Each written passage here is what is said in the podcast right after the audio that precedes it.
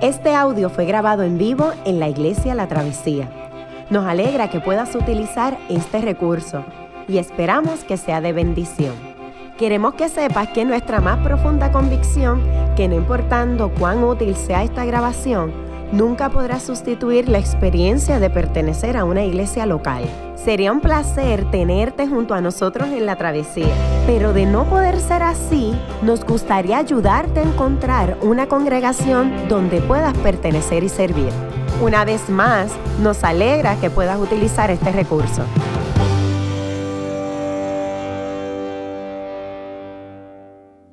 Vamos a tener la lectura de la palabra esta mañana.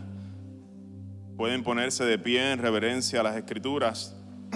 Está dado en el Evangelio según Juan, capítulo 20, versos del 1 al 10. Luego le voy a pedir a mi hermano Coto que pase por acá para orar por él y que la palabra pueda ser bendecida por el Señor esta mañana en nuestra vida. Dice la palabra de Dios así. El primer día de la semana, muy de mañana, cuando todavía estaba oscuro, María Magdalena fue al sepulcro y vio que habían quitado la piedra que cubría la entrada. Así que fue corriendo a ver a Simón Pedro y al otro discípulo, a quien Jesús amaba, y les dijo, se han llevado del sepulcro al Señor y no sabemos dónde lo han puesto. Pedro y el otro discípulo se dirigieron entonces al sepulcro. Ambos fueron corriendo, pero como el otro discípulo corría más a prisa que Pedro, llegó primero al sepulcro. Inclinándose, se asomó y vio allí las vendas, pero no entró. Tras él llegó Simón Pedro y entró en el sepulcro, vio allí las vendas y el sudario que había cubierto la cabeza de Jesús, aunque el sudario no estaba con las vendas, sino enrollado en un lugar aparte. En ese momento entró también el otro discípulo, el que había llegado primero al sepulcro y vio y creyó. Hasta entonces no habían entendido la escritura que dice que Jesús tenía que resucitar. Los discípulos regresaron a su casa. Esta es la palabra del Señor. Te pido, Coto, que vengas acá para orar por ti y por nuestros corazones para que sean buena tierra esta mañana. Señor, gracias por tu siervo que se ha preparado para predicarnos tu palabra. Te pido que tú le des valentía de nuevo, Señor, y sencillez de corazón y que nosotros, Señor, nuestros corazones específicamente sean buena tierra en la que tu palabra, Señor, pueda crecer y dar fruto. Te pedimos estas cosas en el nombre de Cristo Jesús. Amén. Pueden sentarse.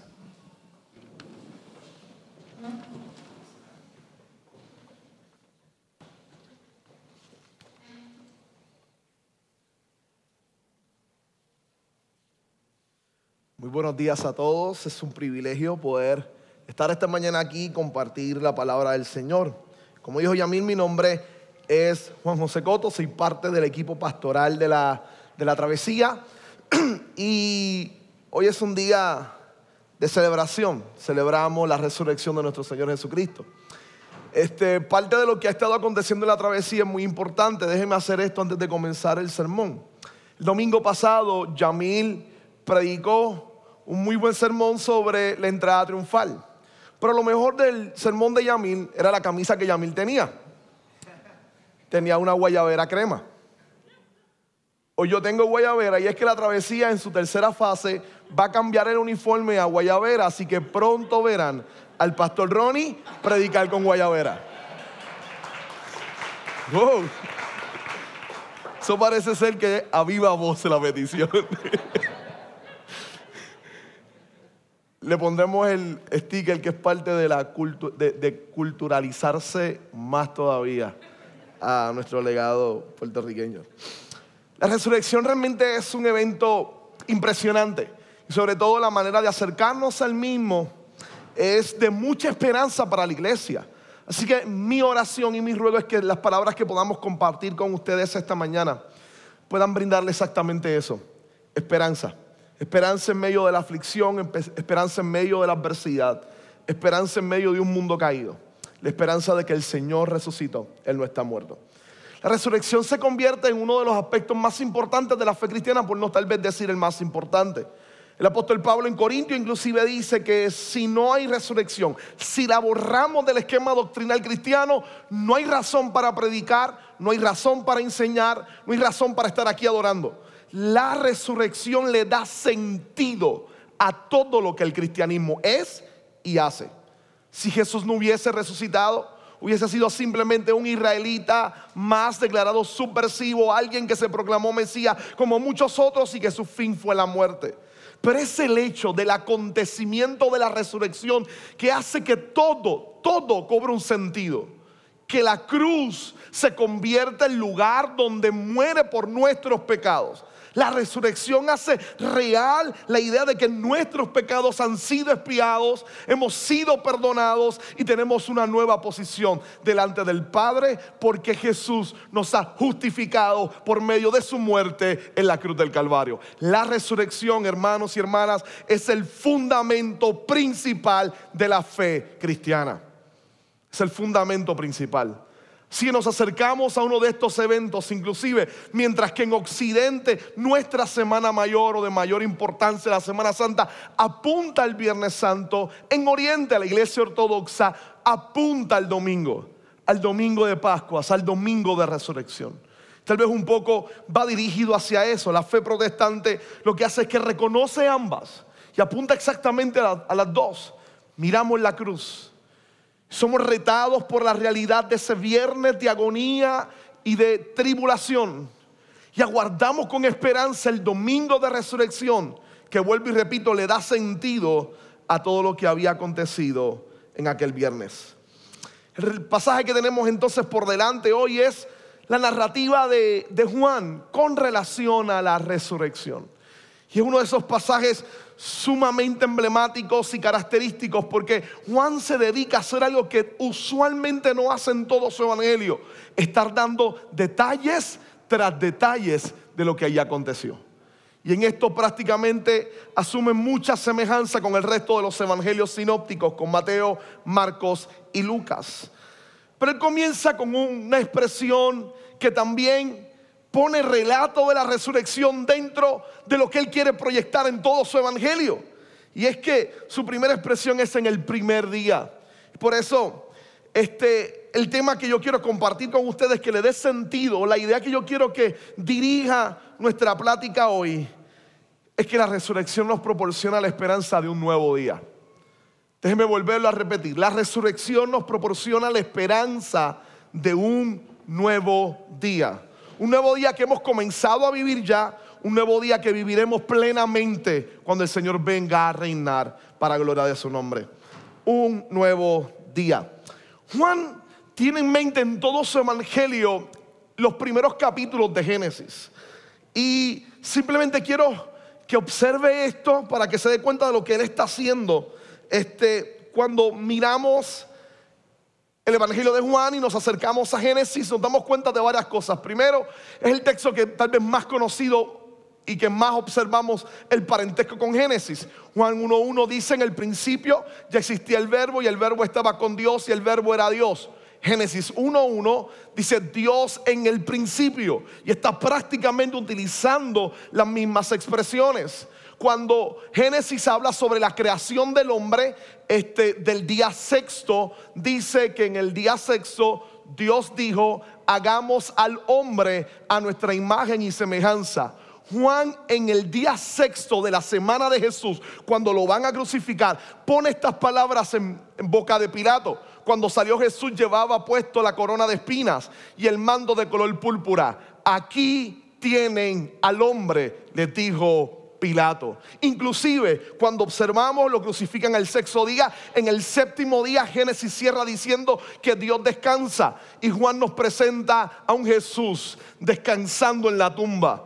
Pero automáticamente comienza el relato de la resurrección y nos dice que este es un nuevo día es una nueva creación, es una nueva realidad. Y Pablo lo dirá constantemente después en sus cartas. La resurrección de Jesús le dice y le grita al mundo que una nueva creación comenzó a darse, que el viejo orden de pecado acaba de pasar y una nueva realidad acaba de emerger, de resurgir, de surgir de en medio de la sociedad. Y esa nueva realidad brinda nueva esperanza, brinda nueva fe, brinda nueva fuerza y le permite a la iglesia enfrentar todas sus adversidades. Es que Juan tiene en mente la idea mayor de que la resurrección implicaba la nueva creación, la nueva creación. Ahora, esa idea es genial, pero ¿qué significa para nosotros en nuestra realidad, en nuestro contexto? ¿Cómo Juan trabaja esta gran idea? Lo hace magistralmente. Coloca una serie de testigos que aparecen en el resto de los evangelios, pero Juan comienza a darle un color y una descripción bien peculiar de él. Y estos tres testigos yo quiero simplemente invitarlos hoy a este lugar por medio de la exposición de la palabra, para que veamos lo que la resurrección significa para ellos. Hoy yo quisiera que pasara por aquí María Magdalena. Hoy yo quiero invitar para que hable con nosotros al mismo autor de este libro, el que se considera discípulo amado, Juan. Hoy yo quiero traer a la escena también a Pedro. Los tres testigos de la resurrección. Los tres necesitados urgentemente de un anuncio de este nuevo día. Los tres con una necesidad profunda de que la resurrección empezara a reorientar y redirigir sus vidas. Tal vez usted se encuentra de esa misma manera hoy aquí. Hay una noción de celebración, pero todavía estamos por dentro luchando con un montón de problemas y adversidades. Hoy tal vez muchos de los que están aquí y me están escuchando necesitan que el mensaje de resurrección se convierta en un mensaje que reoriente tu vida. Que, que, redirija tus pasos, que, que cobres un nuevo sentido de lo que significa ser cristiano que tu vida y tus ojos sean abiertos a la verdad de lo que significa la esperanza cristiana puesta en la resurrección.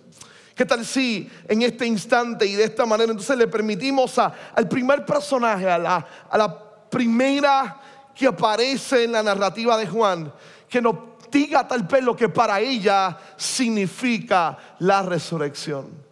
Si la tuviésemos aquí, pudiésemos entrevistarla y le hiciéramos esa pregunta, ¿qué significa la resurrección para ti?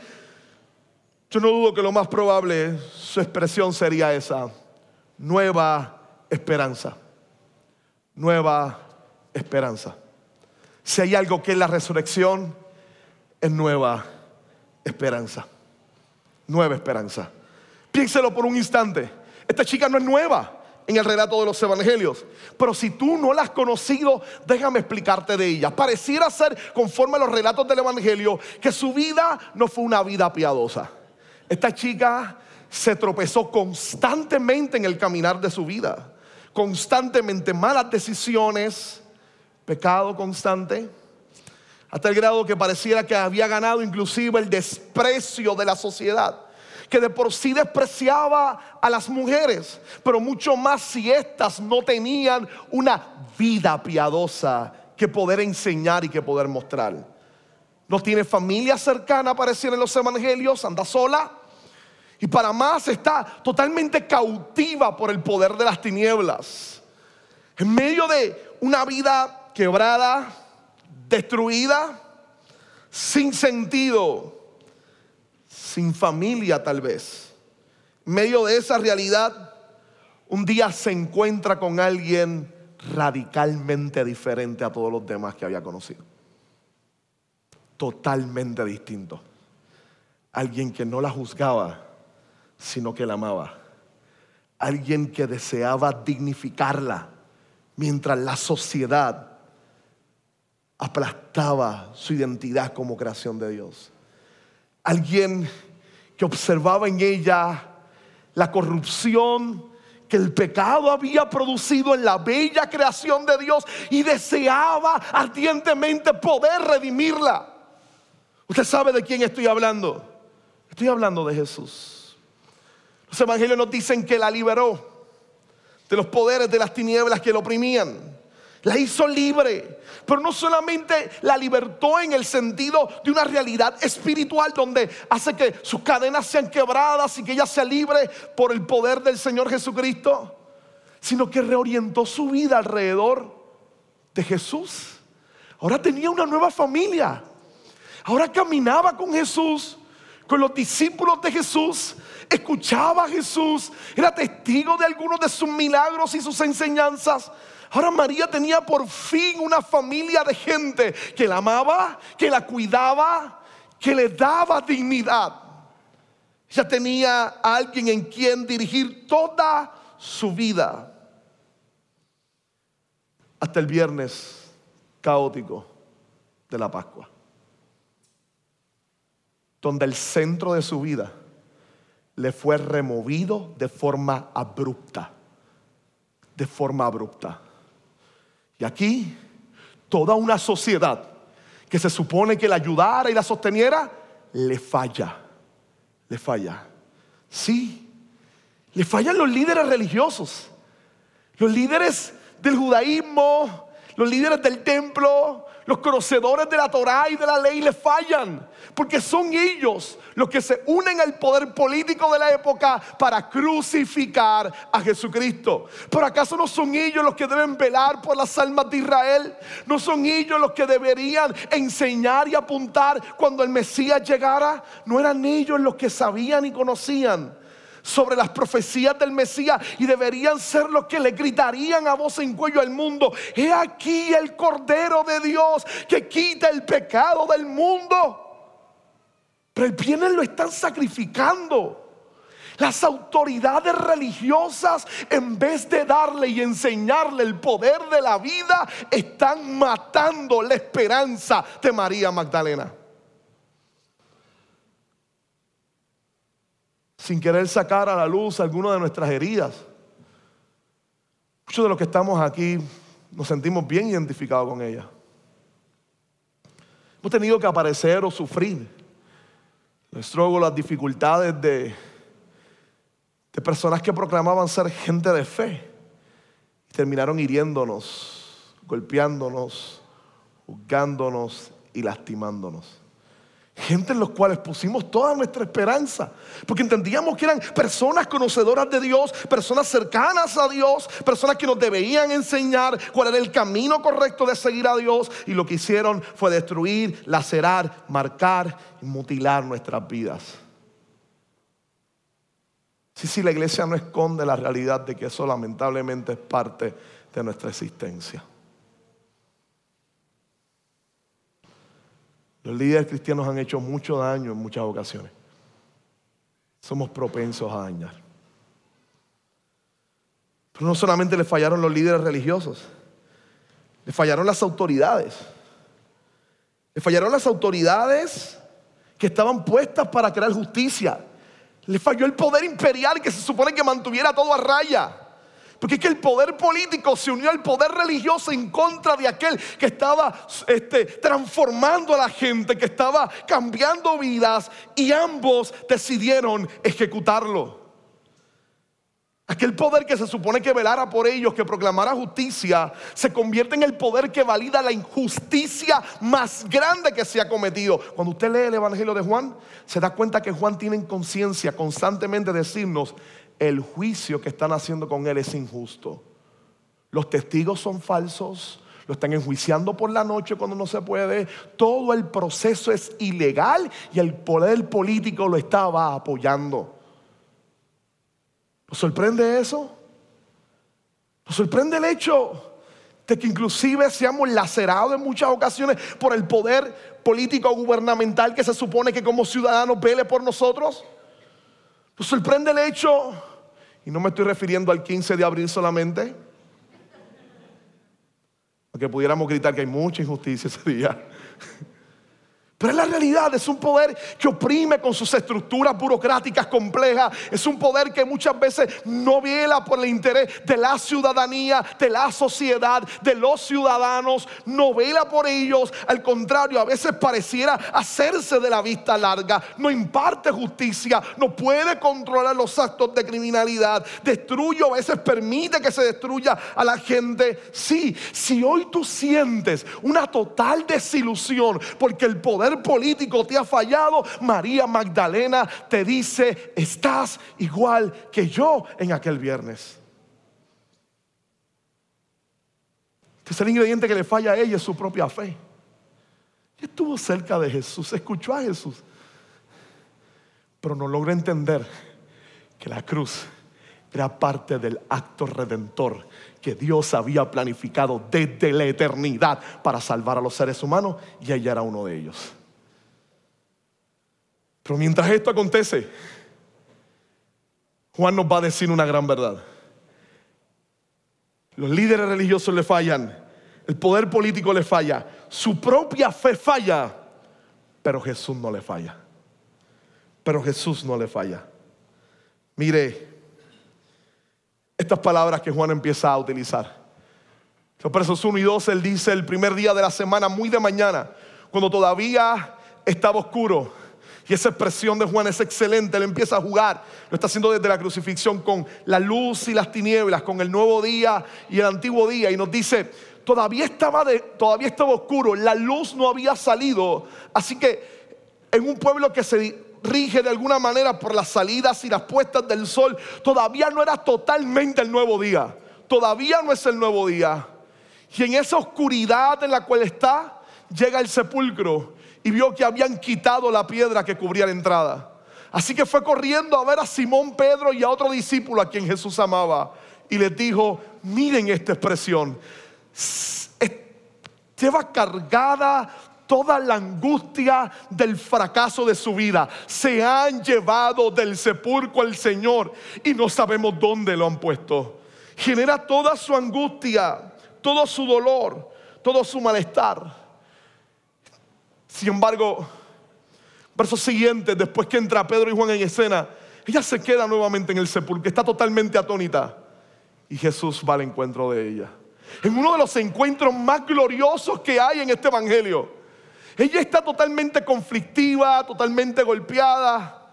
Entra, ve la tumba vacía, no ve a nadie y Jesús se le aparece y le dice, ¿por qué lloras mujer? A quien buscas. Permita hoy que estas dos preguntas sean preguntas que interroguen tu vida. ¿Por qué lloras? ¿Cuál es la fuente de tu lamento y tu tristeza en los últimos meses? ¿Cuál es la fuente de tu dolor y de tu lucha constante? ¿Qué buscas? ¿Qué es lo que estás buscando? ¿Estás buscando poner tu confianza en la sociedad? ¿Estás buscando poner toda tu confianza en tus habilidades? ¿Son tus fracasos la fuente de tu llanto? ¿Son tus fracasos? ¿Es tu pecado la fuente de tu llanto? ¿Por qué lloras? ¿Qué buscas?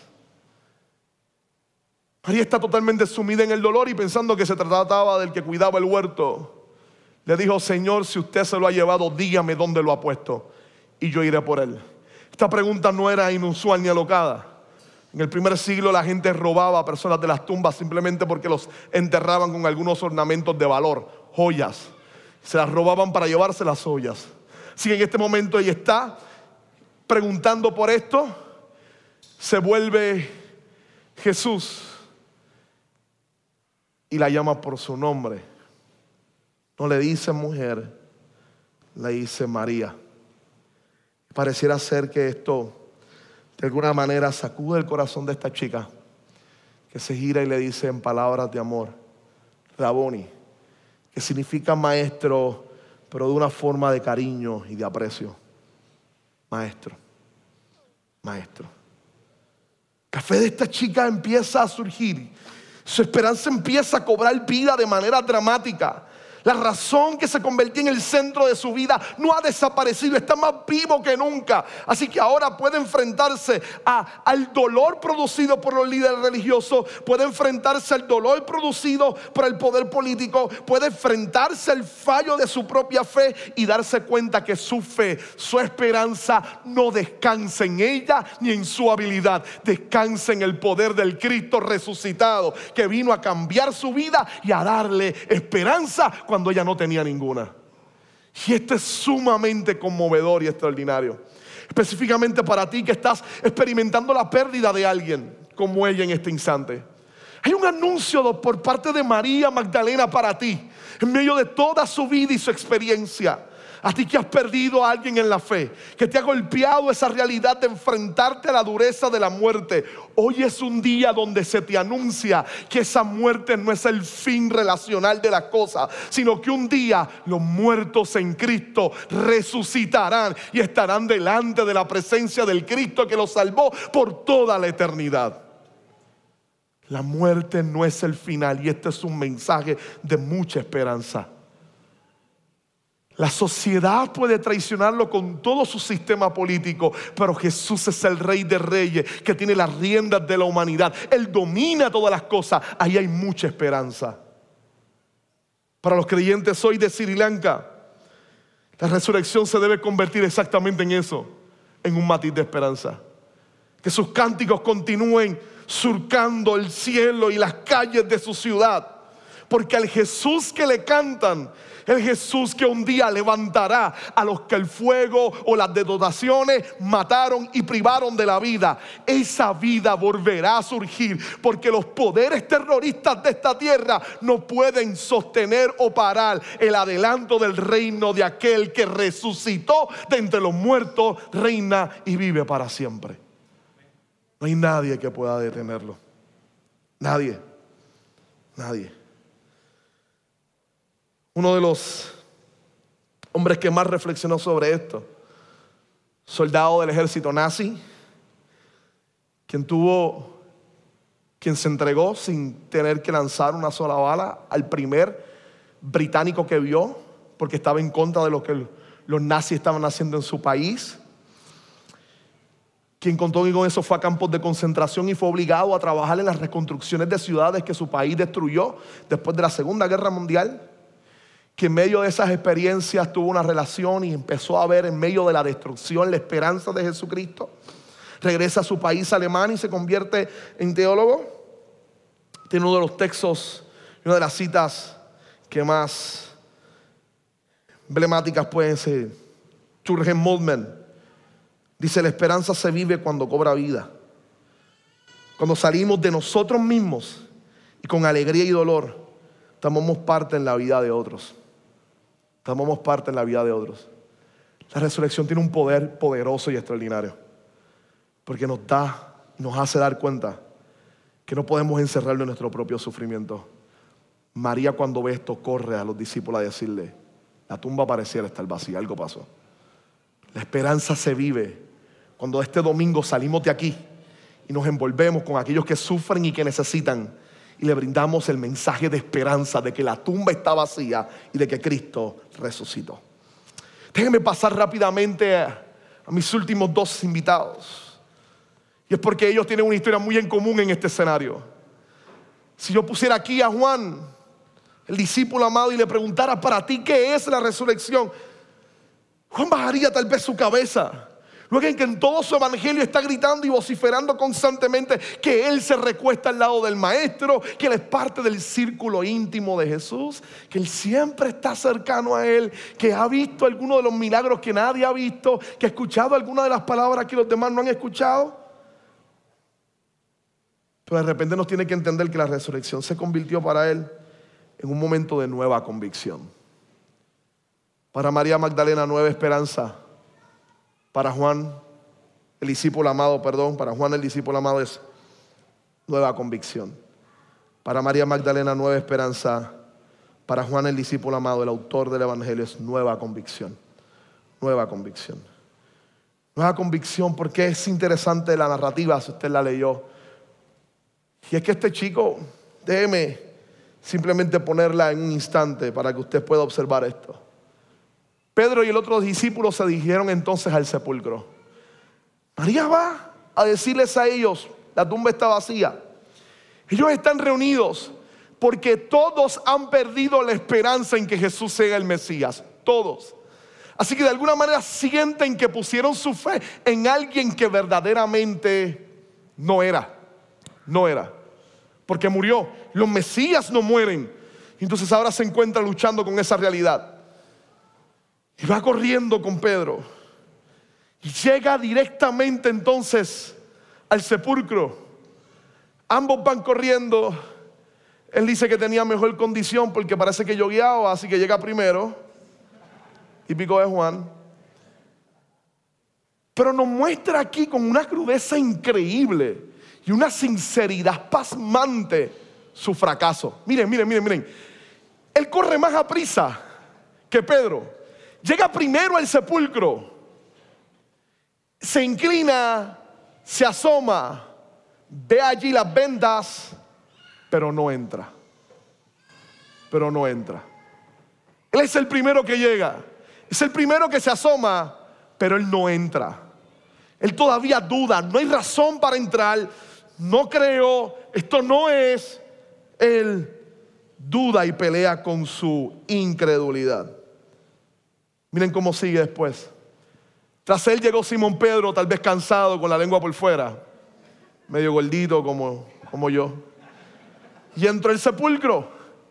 Vio allí las vendas y el sudario que había cubierto la cabeza de Jesús, aunque el sudario no estaba con las vendas, sino enrollado en un lugar aparte.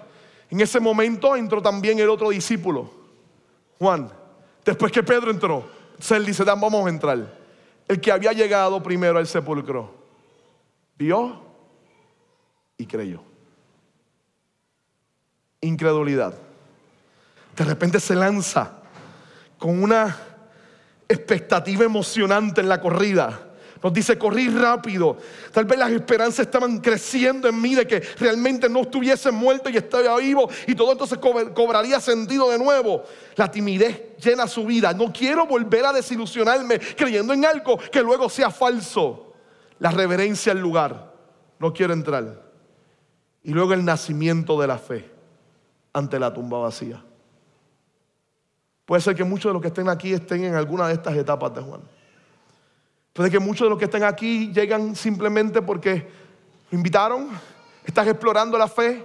Por esa idea de la resurrección, ¿sabes? Yo soy muy académico, intelectual para creer que alguien muerto viva. Que alguien muerto viva. Eso debe ser la experiencia de ellos, lo que ellos creyeron, lo que ellos vieron. Tengo noticias para ti. Si ese es tu pensamiento, estás aquí hoy, qué bien que estás aquí hoy. Porque el Jesús resucitado tiene nueva convicción y amor para ti también. Para ti también. La cristiandad ha experimentado dudas y peleas con la idea de la resurrección. Por un lado, las personas decían, es una mentira, Él resucitó. La fe cristiana siempre ha respondido a eso diciendo, mentira, una mentira se puede sostener por más de 200 siglos. Una mentira puede llevar personas inclusive al extremo de dar sus vidas en ejecución, que lo maten por esa fe cantando como hay, como algunas de las narraciones en el circo romano, cuando los ponían en postes y les prendían llamas en fuego, le tiraban los leones, y ellos en vez de gritar y de maldecir, cantaban, y a quien cantaban, la gente decía, cantaban a alguien que pareciera que había muerto, pero que para ellos estaba vivo, le cantaban al Jesús resucitado, se enfrentaban a la muerte con valentía, porque su convicción es que Jesús resucitó, una muerte puede sostenerse por tanto tiempo y producir actua actuaciones heroicas de ese nivel? Difícilmente. Otro sector entonces decía, específicamente académicos en Alemania, no, empezaron con la idea de las comparaciones de las religiones y decían, el cristianismo de forma sofisticada sacó eso de otras religiones, de otras religiones, se apuntaban a religiones más antiguas.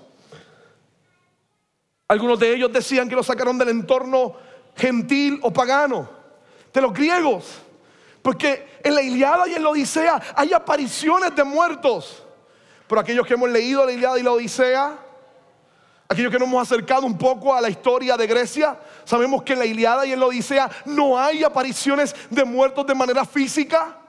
Hay apariciones de muertos como si fueran espíritus, los que en nuestras películas y muñequitos llamamos fantasmas. Pero Jesús no es un fantasma, Jesús no es un espíritu, él acaba de resucitar y posee cuerpo. Invita a que lo toquen. Come con su gente. Él tiene cuerpo. Él ha resucitado. Algunos apuntan y dicen, no, en las religiones asiáticas hay elementos similares. Pudiera haber un grado de acercamiento a la reencarnación. No, es totalmente diferente. La resurrección es tan diferente que ni el pueblo de Israel pensaba y fueron sorprendidos con esa realidad. La resurrección no es alguien que estaba muerto y ahora vive. La resurrección es alguien que estando muerto vence a la muerte, no solamente vive, sino que no vuelve a morir nunca más. Y eso hace del acto cristiano uno singular. Es más, no hay comparación en ninguna otra religión. Déjeme darle un punto adicional. Ciertos sectores académicos, específicamente en mi campo de historia, gritan y dicen, la resurrección no puede ser un acontecimiento histórico, es parte de la experiencia del pueblo religioso, en su experiencia religiosa, porque no es contingente. Piensan que la historia es historia si es contingente, me explico. Todo acontecimiento histórico, sabemos que es histórico porque vuelve a repetirse. Las conquistas de Napoleón son históricas porque nosotros vemos guerras y conquistas constantemente. La resurrección, nosotros no vemos que nadie resucite, por lo tanto hay un gran grado para creer que eso no sucedió. A lo que historiadores modernos le dirían totalmente falso. La premio Nobel de Literatura de Bielorrusia diría, nunca nadie esperó Chernobyl. Nunca nadie ha vivido Chernobyl. Esperemos que nunca nadie viva Chernobyl. Pero Chernobyl fue un acontecimiento histórico real. Fue un acontecimiento histórico real. La historia es todo lo contrario, es historia, porque a veces sucede por primera vez como experiencia única y apunta a cosas que pueden suceder. La fe cristiana dice, ese acontecimiento es histórico, sucedió, Él resucitó. Y Juan nos da una serie de, de evidencias aquí, sudario puesto en un lado, vendas en otro, tumba vacía, personas de testigos viéndolos. Es histórico, no solamente es histórico, apunta a otro hecho histórico. Y es que un día los muertos en Cristo, de la misma manera en que Jesús resucitó, resucitarán también, venciendo la muerte para vida eterna. Juan lucha con la pesada incredulidad como algunos pueden estar hoy. Pero simplemente déjame permitir que te tengas una expectativa emocionante de la corrida. Algunos de ustedes tal vez han vivido exactamente esto. Una gran incredulidad sobre el Evangelio. De repente el Evangelio surgió novedoso y extraordinario para ustedes y empezó a hacer sentido. Así que había una expectativa emocionante de lo que significaba explorar la fe cristiana y algunos están explorando la fe. Luego hay una timidez y una reverencia a la fe cristiana que los hace un poco alejarse si esto es en serio, yo tengo que ser sincero con esto. Y cuando uno adquiere esta posición, tiende a pensar que la fe tiene que ver con uno y que es algo que uno produce, hasta que de repente de la manera en que Juan llega y observa, la fe nace como acto milagroso del Jesús resucitado. Nace su fe ante una tumba vacía. Y esa es la fe del Señor en nosotros. No son los milagros, es como el Señor resucitado hace que la fe surja en nuestros corazones. Cierro hoy mirando nuevamente los mismos pasajes, pero desde otra óptica ahora. Si le preguntamos a Pedro qué es para él la resurrección, nos va a decir lo siguiente Pedro. Pedro nos dirá, la resurrección no es solamente una nueva esperanza, no es solamente una nueva convicción, una nueva fe, sino que también es esperar lo nuevo no es necesariamente salir de aquí como gente triunfante, todo lo tenemos ya. La resurrección también tiene para nosotros lo que estamos esperando, lo que todavía estamos luchando con ansiedades y problemas.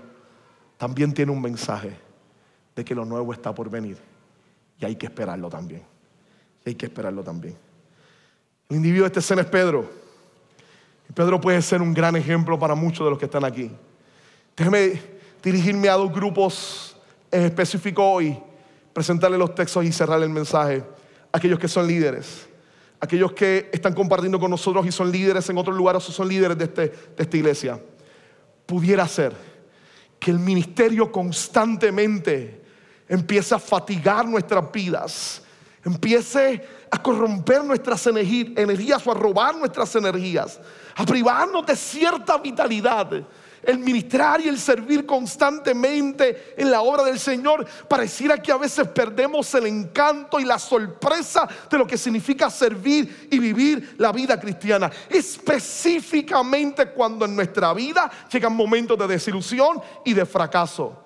Este chico es el líder de los doce. Este chico es el que negó a Jesús.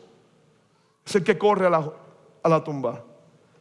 Pero su vida es el mejor ejemplo de que no nos quitemos del camino del servicio. No abandonemos el servir. No olvidemos lo glorioso y placentero que se siente servir al Señor. Porque aunque ahora tengamos poca fuerza, el resucitado promete darnos fortaleza y caminar con nosotros en medio del camino. Para aquellos que hoy simplemente están todavía viviendo en agonía, esperando que algo suceda en su vida. Con aquellos que todavía no han entregado algo de su ser para que Dios lo dirija y pelean con eso, o aquellos que simplemente tienen cierta duda, aquellos que sienten que han fracasado constantemente, para ustedes Pedro tiene mucho que decir. Jesús no se cansa de nosotros. Jesús no se cansa de nosotros. El resucitado ha decidido transformarnos y cambiarnos y es excelente haciéndolo. No te canses de esperar. Sigue esperando que pronto te sorprenderá el poder del resucitado en tu vida, cambiando y transformando todas las cosas. El mismo texto, pero desde la perspectiva de Pedro. Pedro, el gordito anciano que corría y se fatigaba, corrió, pero estaba corriendo con él, ambos fueron corriendo, aunque el otro fue más arriba. Pedro llegó. El otro fue corriendo primero, él no se quitó, él llegó a la, tumba. Sí, sí, llegó casi a punto de un infarto, lo más probable dándose cuenta que tenía que dejar de estar comiendo tanto trigo y darle un poquito más de cordero a los demás. Pero llegó, llegó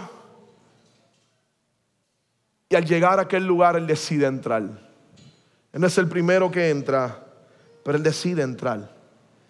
Y al entrar, Simón Pedro entra al sepulcro y empieza a investigar todo lo que hay allí vio allí las vendas, ve el sudario que había cubierto la cabeza de Jesús. Aunque el sudario no estaba con las vendas, sino enrollado en un lugar aparte, lo que significa es que Jesús había, lo había hecho, no pudieron haber robado el cuerpo, no se había desaparecido. Esta es la evidencia de que Él mismo resucitó. Y en ese momento también el otro discípulo, el que había llegado primero al sepulcro y vio y creyó. Pero Juan no nos dice que Pedro aquí haya creído. Es más, mira cómo Juan termina este, esta cita.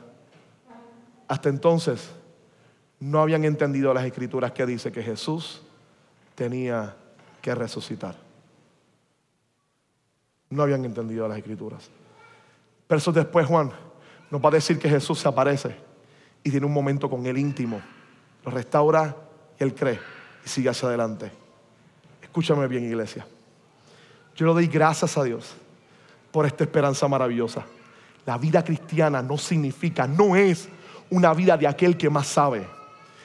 La vida cristiana no está monopolizada por los teólogos y la academia. No, inclusive pareciera ser en muchas ocasiones que la vida cristiana pareciera extinguirse casi, alumbrar poco en los centros de los académicos pensantes y en las oficinas inclusive nuestras, de los pastores predicando. Pareciera que racionalizamos y empezamos a argumentar demasiado y perdemos la vida y la grandeza del Evangelio. La historia de la iglesia nos ha enseñado que pareciera ser en las comunidades de lucha en los, en los hermanos que, que pelean día tras día contra la duda, contra la adversidad y contra el dolor.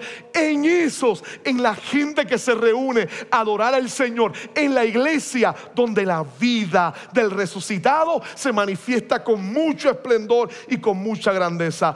Dios no nos exige que sepamos todo sobre su ser y sobre su realidad. Nos pide que pongamos nuestra confianza en el resucitado y que creamos que Él es suficiente para hacernos madurar y crecer en su fe y acompañarnos en medio del proceso.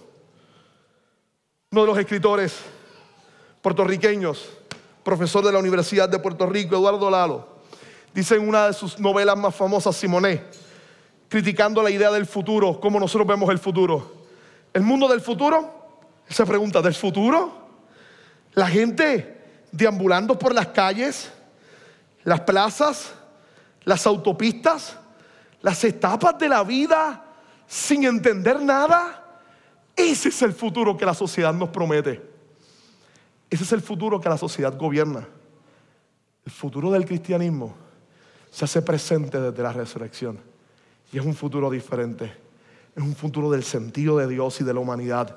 Es un futuro del que es resucitado ilumina y dirige nuestras vidas para poder caminar cada vez más y más hacia Él. Es el anuncio de que para Pedro hay perdón y esperanza.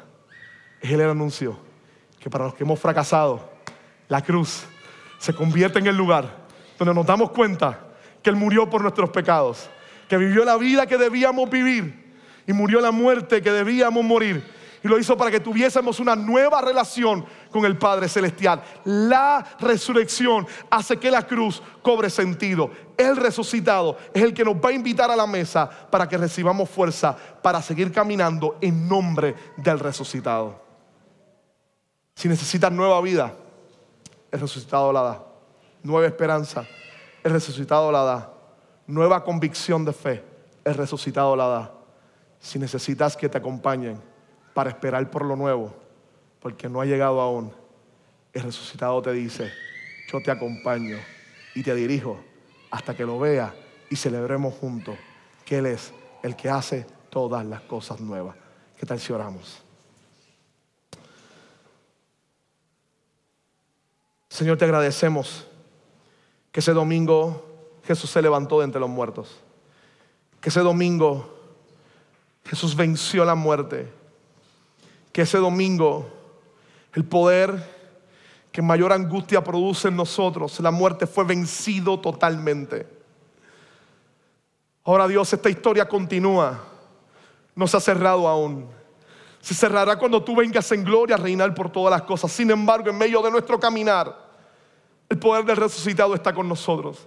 Envió a su Espíritu Santo y ha prometido acompañarnos hasta el fin, hasta el día en que se consumen todas las cosas, hasta el día en que Él regrese a reinar sobre todo lo que hay.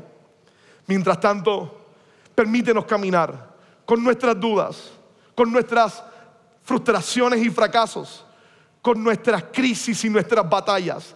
Ayúdanos a caminar, que podamos ver como María Magdalena en el resucitado una nueva esperanza, que podamos ver como Juan en el resucitado, una nueva convicción de fe que podamos ver como observó claramente Pedro después en el resucitado, alguien que camina con nosotros mientras esperamos con ansiedad y frustración que lo nuevo también surge en nuestras vidas.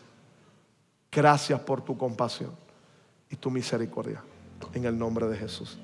Amén. Qué bueno que pudiste escuchar esta grabación. ¿Qué tal si la compartes con otros? Recuerda que hay muchos más recursos en nuestra página latravesía.org, donde también puedes realizar un donativo. Dios te bendiga.